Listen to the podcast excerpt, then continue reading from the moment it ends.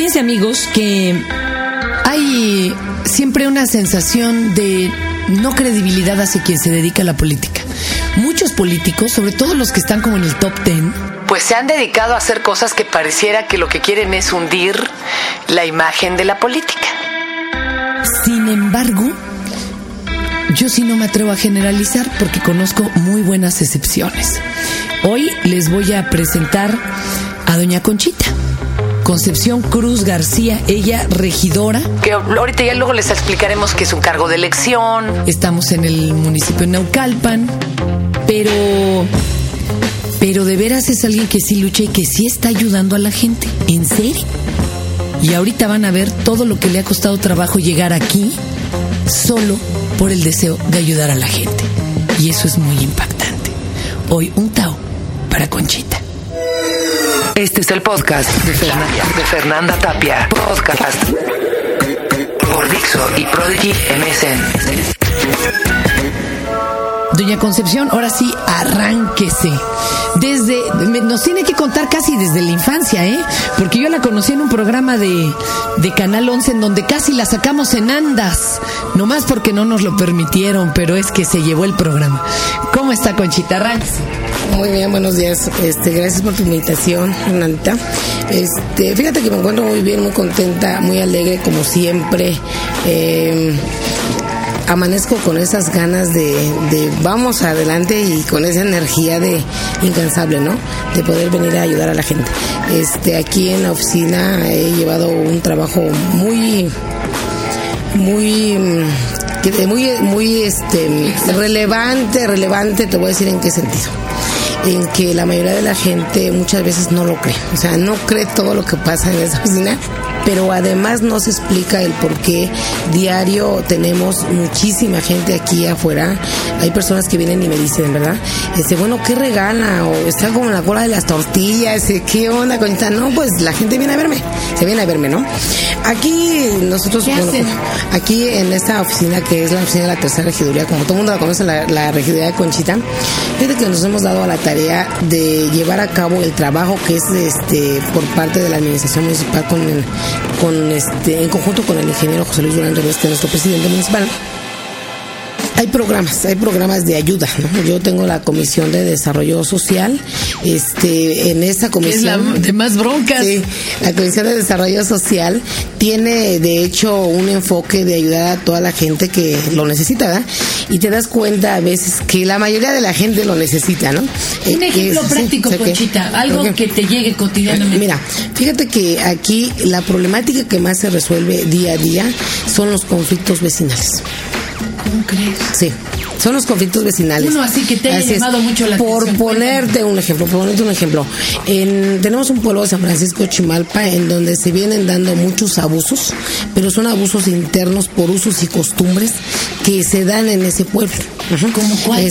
como este, si tú llegas a vivir, te vas a poner una cooperación de 7 mil pesos ajá, por llegar apenas ahí a vivir, más aparte vas a, vas a pagar faenas de a 200 pesos. Este, si las quieres pagar en dinero son 200 pesos. Si tú las quieres em, hacer es de 7 de la mañana a 8 de la noche. No tienes derecho a salir a comer y para ir al baño tienes que pedir permiso al jefe de barrio otro abuso. Ahora que se da lo del Día de Muertos, precisamente, les cobran, porque hace años en sus usos y costumbres tuvieron un acuerdo que iban a, donar 40 pesos para ir mejorando el panteón. Sin embargo, ya a través del tiempo se ha hecho ya una ley que tienes que pagar 100 pesos por entrar al panteón. Pero si tú no has ido desde hace 10 años, entonces son este día 100 pesos, te hacen la cuenta, por supuesto, y con el año que va, que es el día de este, este año, bueno, pues te toca ponerte al corriente. Y si no, no te permiten entrar al panteón. Otra cosa que me llamó más la atención, este, se pelearon algunos vecinos por los caminos, por abrir los caminos a una, una señora le abrieron la cabeza, este, le mataron una yegua, mm, murió, le envenenaron un perro, se lo fueron a aventar a su casa, la señora fue, lo regresó, se lo volvieron a ir a dejar ya el perro inflado muerto, este, o sea, es así como que tierra de nadie, ¿no? Así. Eso no puede pasar. Pues todavía pasa a estas alturas. Y, y aquí Conchita, ¿qué puede hacer? Tiene que mandar Nah. policía, tiene que No. Fíjate que aquí lo que yo me doy la tarea es ir a entrar de lleno al fondo, o sea, al cerro, a donde está esa gente, conocer las inquietudes de cada quien, tratar de mediar para que se eviten muchos problemas, ¿sí? Ahorita ya están en demandas, por supuesto, pero tratar de mediar y tratar de que vivan a la mejor y pobres, pero en santa armonía. Eso me lleva bastante tiempo y me enfrento con la gente, por supuesto, pero siempre he sido neutral. Lo único que busco es ser justa. Por menos que eso, han ya aquí matado gente en Sí. ¿Ha recibido amenazas? Fíjate que en algunas ocasiones sí dos veces, pero ¿qué crees? Que no he tenido miedo desde hace mucho tiempo. Yo me he dedicado. ¿A dónde está el guarura? No traigo. No. No. ¿Y la camionetota blindada? No tengo, no tengo tampoco. ¿Cómo crees, Conchita? ¡Qué No. miedo! No, no, fíjate ¿Tú no que. vives con miedo? No, fíjate que no. Fíjate que eso es algo que a mí me da mucho gusto y la gente me lo ha admirado mucho. ¿no? Desde que yo fui diputada federal, no traje guarura y yo les he dicho a la gente. Yo no, yo camino sola por la calle. Bueno, todavía voy al tianguis a chacharear. Me encanta ir a chacharear. ¿Ok? Me encanta ir a chacharear, me encuentran en el mercado comiendo tacos. Yo es mi vida normal. O sea, en mi vida no ha cambiado nada. Sigo comiéndome mis frijoles con chiles curados que son riquísimos. ¿Cómo no te has hecho la hipermansión con alberca y ya tienes departamento en Miami? No, no, no, no. No, pues ¿cómo, Conchita? No, fíjate que hay algo muy importante, Fernanda. A mí me queda claro. Cuando yo entré a la política, te voy a poner un ejemplo así tan sencillo. ¿Por qué entré yo a la política? Yo entré a la, a la política por un indigente. Sí, claro, por un indigente. Te voy a decir qué fue lo que pasó. Eh, yo estaba cosiendo en, aquel, en aquellos años, mis hijos eran muy pequeños, yo estaba cosiendo. Estaba cosiendo unas batas que me habían dado a maquilar y unas bolsas. Entonces, este, man- eran como las 10 de la mañana, 10 y media, y mandé a mi sobrina, mi sobrina Marcela era muy pequeña, y le dije, oye, hija, ve a comprarme un kilo de tortillas. Y se fue a comprar las tortillas. Regresa de comprar las tortillas y entra mi sobrina y me dice, tía, allá afuera hay una cruz roja. Y le dije, pues, ¿por quién vinieron? Entonces salí yo, como nosotros decimos, salí al chisme, ¿sí? Me asomé a la puerta y vi exactamente que allí estaba la cruz roja. Entonces me, me acerqué, dije, pues, ¿por qué vinieron? Estaba tirado un señor. Le dije a los de la cruz roja, oiga, perdón, ¿se lo van a llevar? Porque el señor gritaba, gritaba que le dolía mucho el estómago. Y dijeron no. Y le dije, oiga, ¿por qué no se lo van a llevar? ¿Por qué no? Dije, a ver, no, a ver, explíquenme por qué no se van a llevar al señor. Y me dijo, porque es un indigente. Y yo en ese tiempo decía, ¿qué es eso? ¿No? Le dije, pero a ver, independientemente de que sea lo que usted dice, es un ser humano. Y usted tiene que atenderlo. Además, acuérdese que nosotros como ciudadanos siempre aportamos para la Cruz Roja, precisamente para que le regalen una pastilla cuando menos a este señor. Y se lo va a llevar y me dijo, bueno, ¿y usted qué? Le dije, usted se lo va a llevar. Y me dijo, ¿y usted se va a acercar? Le digo, pues sí, pues vámonos, pues vámonos. Y ahí voy. Sí, claro, claro.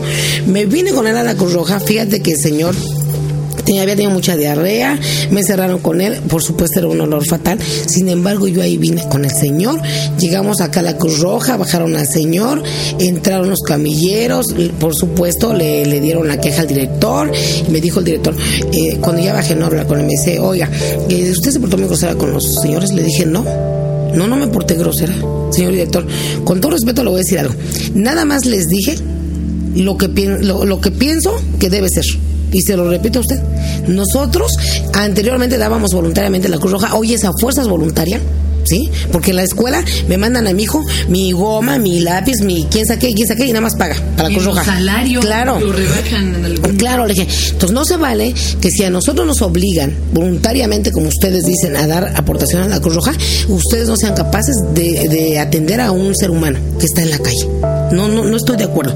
Y entonces me acuerdo que se empezó a reír el, el director y me dijo, usted se va a ir con zapatos al cielo. Le dije, no, no se preocupe. Pasó. Me dijo, ¿cómo se llama el señor? No lo sé. ¿Qué edad tiene? No sé.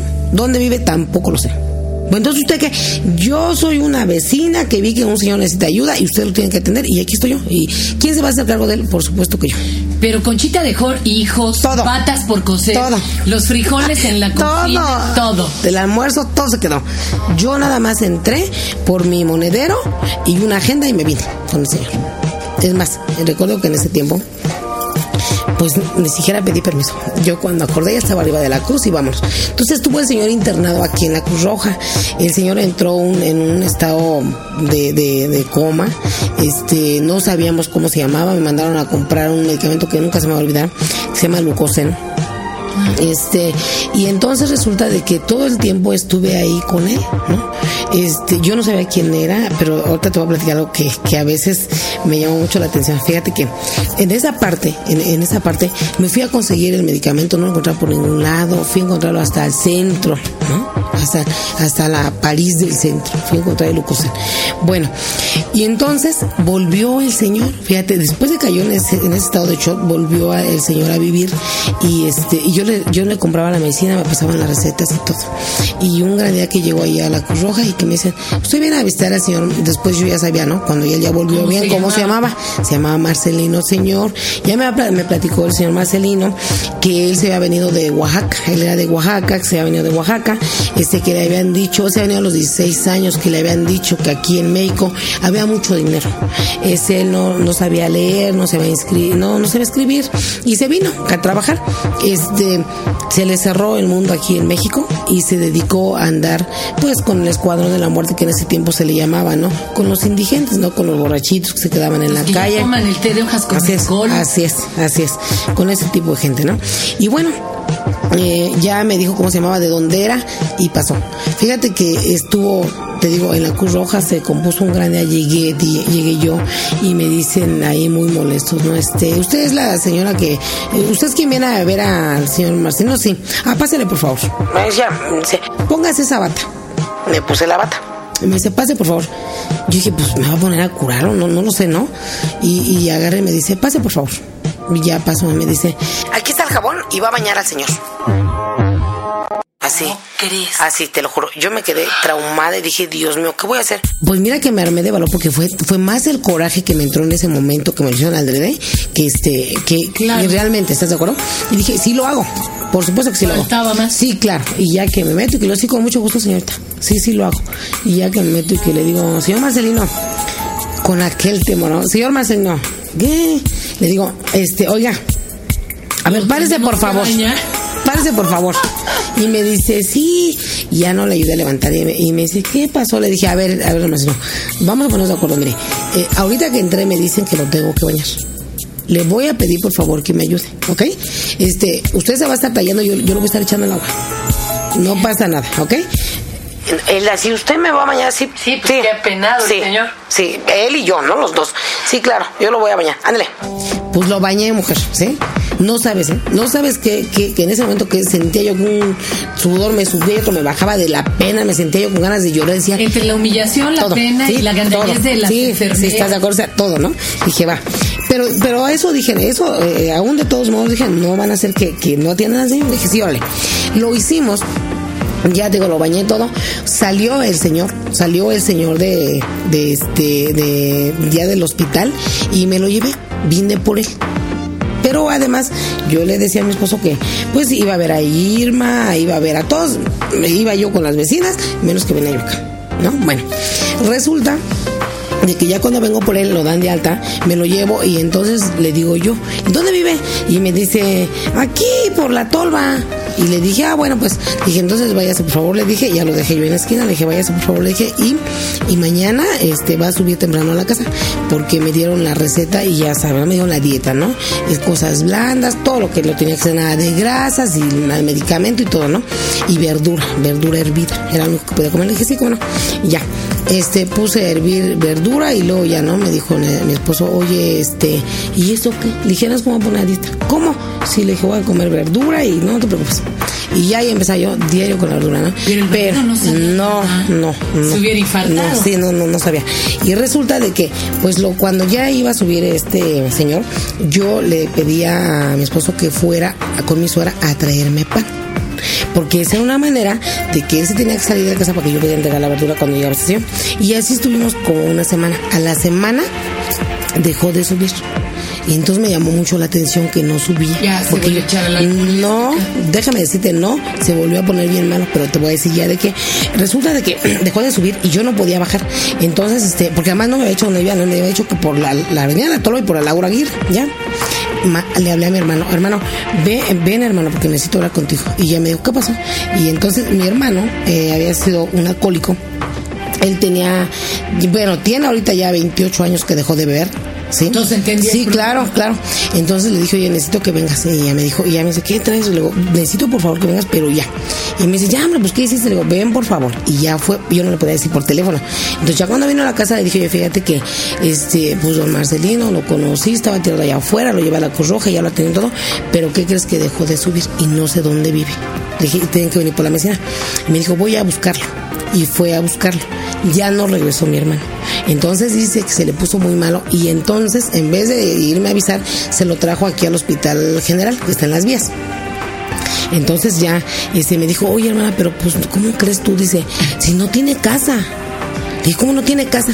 No, hermana, si que no sabes dónde, dónde vive, le dije, no, dice, vive afuera de una casa, en unos, en un este, en un pedacito así, dice, con, como la, bueno, para pronto, como si fuera la casa del perro.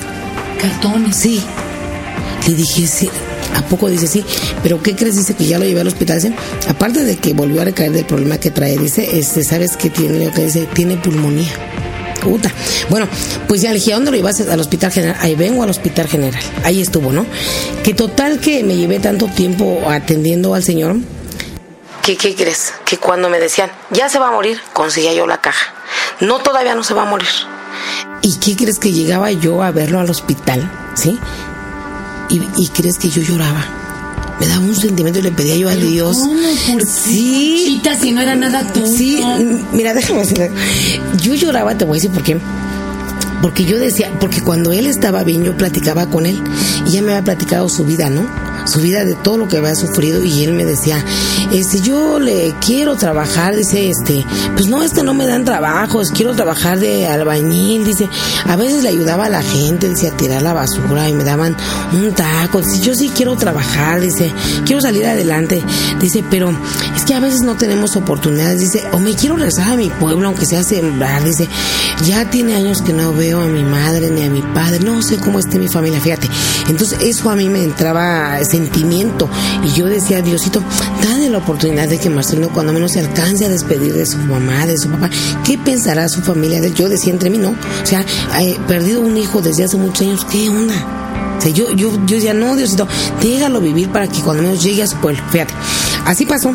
Entonces resulta de que después empezó a poner más malo, más malo, yo empecé a investigar, vino un hermano a verlo a la casa, porque además te platico, cuando ya salió del hospital, este, como ya estaba muy malo, de plano me aventé ya el, ahora sí la responsabilidad al 100% y de plano me lo llevé para la casa.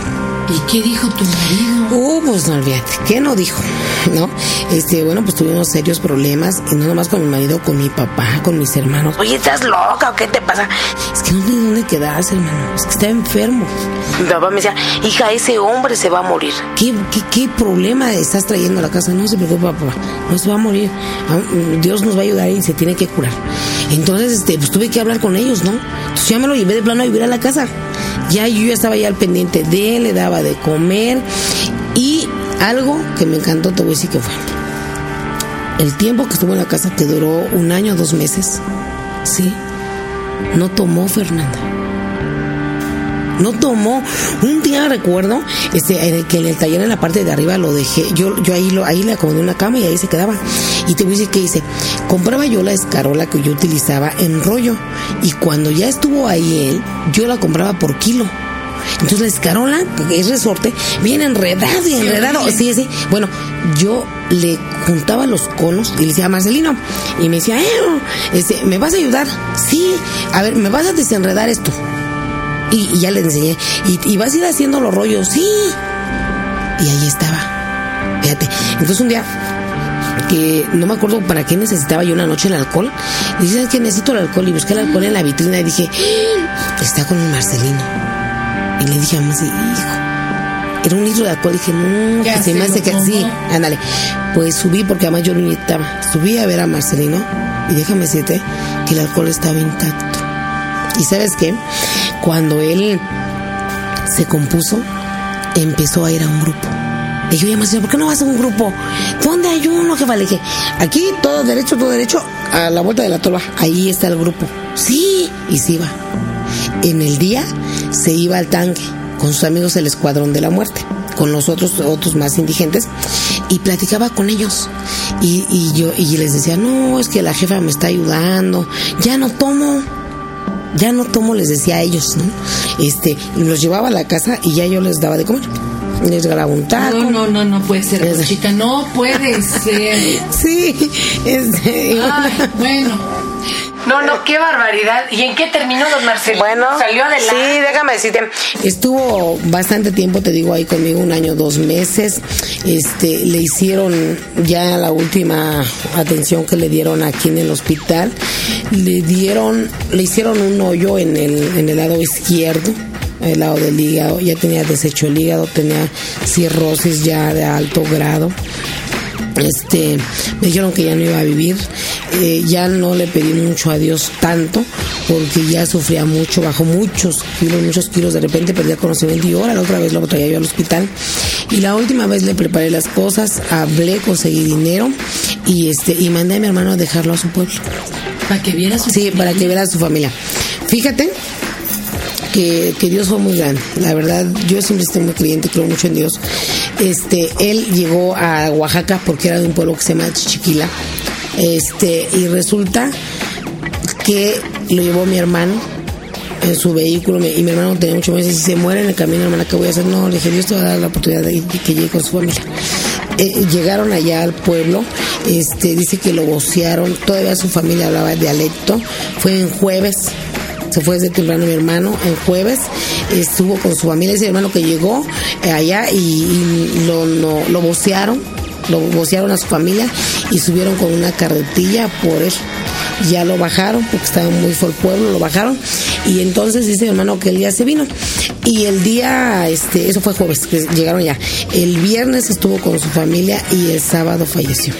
Yo me iba a vender este, todos los, los sábados a Toluca mi ropa y cuando regresé este me dijeron me hablaron por teléfono a la casa tu casa y este y ya me dijeron no que me avisaban que el señor Marcelino había muerto que si me debían algo que tenían guajolotes, chivos y no sé qué tanto y, y, y además déjame decirte algo ¿eh?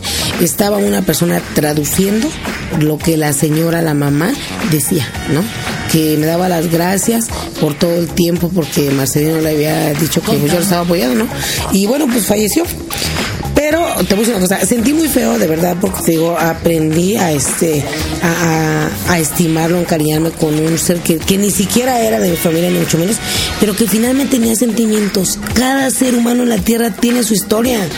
Cada ser humano tiene, tiene a veces algo que le duele y que nunca eh, se ha logrado sacar y que además no todos estamos dispuestos a ayudar a sacarlo. Es, es, muy impactante lo que me estás contando, Conchita, porque creo que la máxima prueba, lo máximo es amar al prójimo. Es bien difícil, ¿eh? Es bien difícil, Conchita. Qué, qué hermoso esto que nos estás contando. Tú eras así de chiquita. ¿Cómo fue tu infancia? ¿De quién lo aprendiste? No, fíjate que, que mi infancia este, fue muy triste. Este, yo lloré mucho de, de, de, niña, te voy a decir, porque nosotros somos ocho hijos. Mi padre también es de Huaca. Mi padre es de Oaxaca y mi mamá también. Mi mamá ya falleció, mi papá ahorita tiene 88 años. Este, mi papá se vino de Oaxaca, igual con esa mentalidad de que en México se barría el dinero con la escoba y se levantaba con pala, ¿no? Así. Entonces él se vino en aquel tiempo, llegó aquí a México a sufrir mucho, este, trabajó de cargador del Square, en ese tiempo era la fábrica del Square y el del Hour, ¿sí? Este, y bueno, mi papá trabajó muchos años de obrero, siempre vivimos eh, en, rentando en algunos lugares, rentaron por supuesto porque la mayor es mi hermana Sofía, una niña que falleció que Esperanza, mi hermana Sofía, y de ahí sigue mi hermano Lázaro, mi hermano Delfino, mi hermano este Braulio, eh, luego sigo yo, Alberto, Ángel y mi hermana Patricia, ¿no? Somos ocho, son cinco hombres y tres mujeres. Fíjate que cuando ya yo, yo ya recuerdo de aquellos, de aquellos tiempos, ya que te diré a los seis años, ¿sí? Cinco o seis años recuerdo muy bien, nosotros vivíamos en un paderón de pues de lodo sin sin láminas sin todo eso no este mi papá sembraba sembraba la milpa y el terreno donde nosotros vivíamos era de un señor que se llama Bernardo Trejo, que siempre tuvo mucho dinero, ¿no? Este, le daba a mi papá a sembrar los terrenos y a cambio de eso, sus terrenos, a cambio de eso, nos dejaba vivir ahí, ¿no? Entonces, a mí me tocó hacer hoyos en la tierra para acaparar el agua, no teníamos agua, teníamos que crear agua en aguantadores cuando ya crecí. Este, recuerdo esa olla. ¿En dónde? ¿Qué áreas? Eh, aquí en Naucalpan, aquí en Naucalpan, cuando apenas empezaba a poblar Naucalpan. Este, todavía mi mamá llegó a sacar la arena, el tepetate porque se sacaba en las cuevas, se sacaba en las minas de, Tepetate y se vendían los carros de, Tepetate para hacer ese, en aquel tiempo el blog, que era el tabicón y todo, ¿no? Y bueno, y sabes que yo renegué siempre. Yo tenía, tenía coraje. No sabía con quién, pero yo tenía un coraje. Este fue el podcast de Fernanda, de Fernanda Tapia. Podcast por Dixo y Prodigy MSN.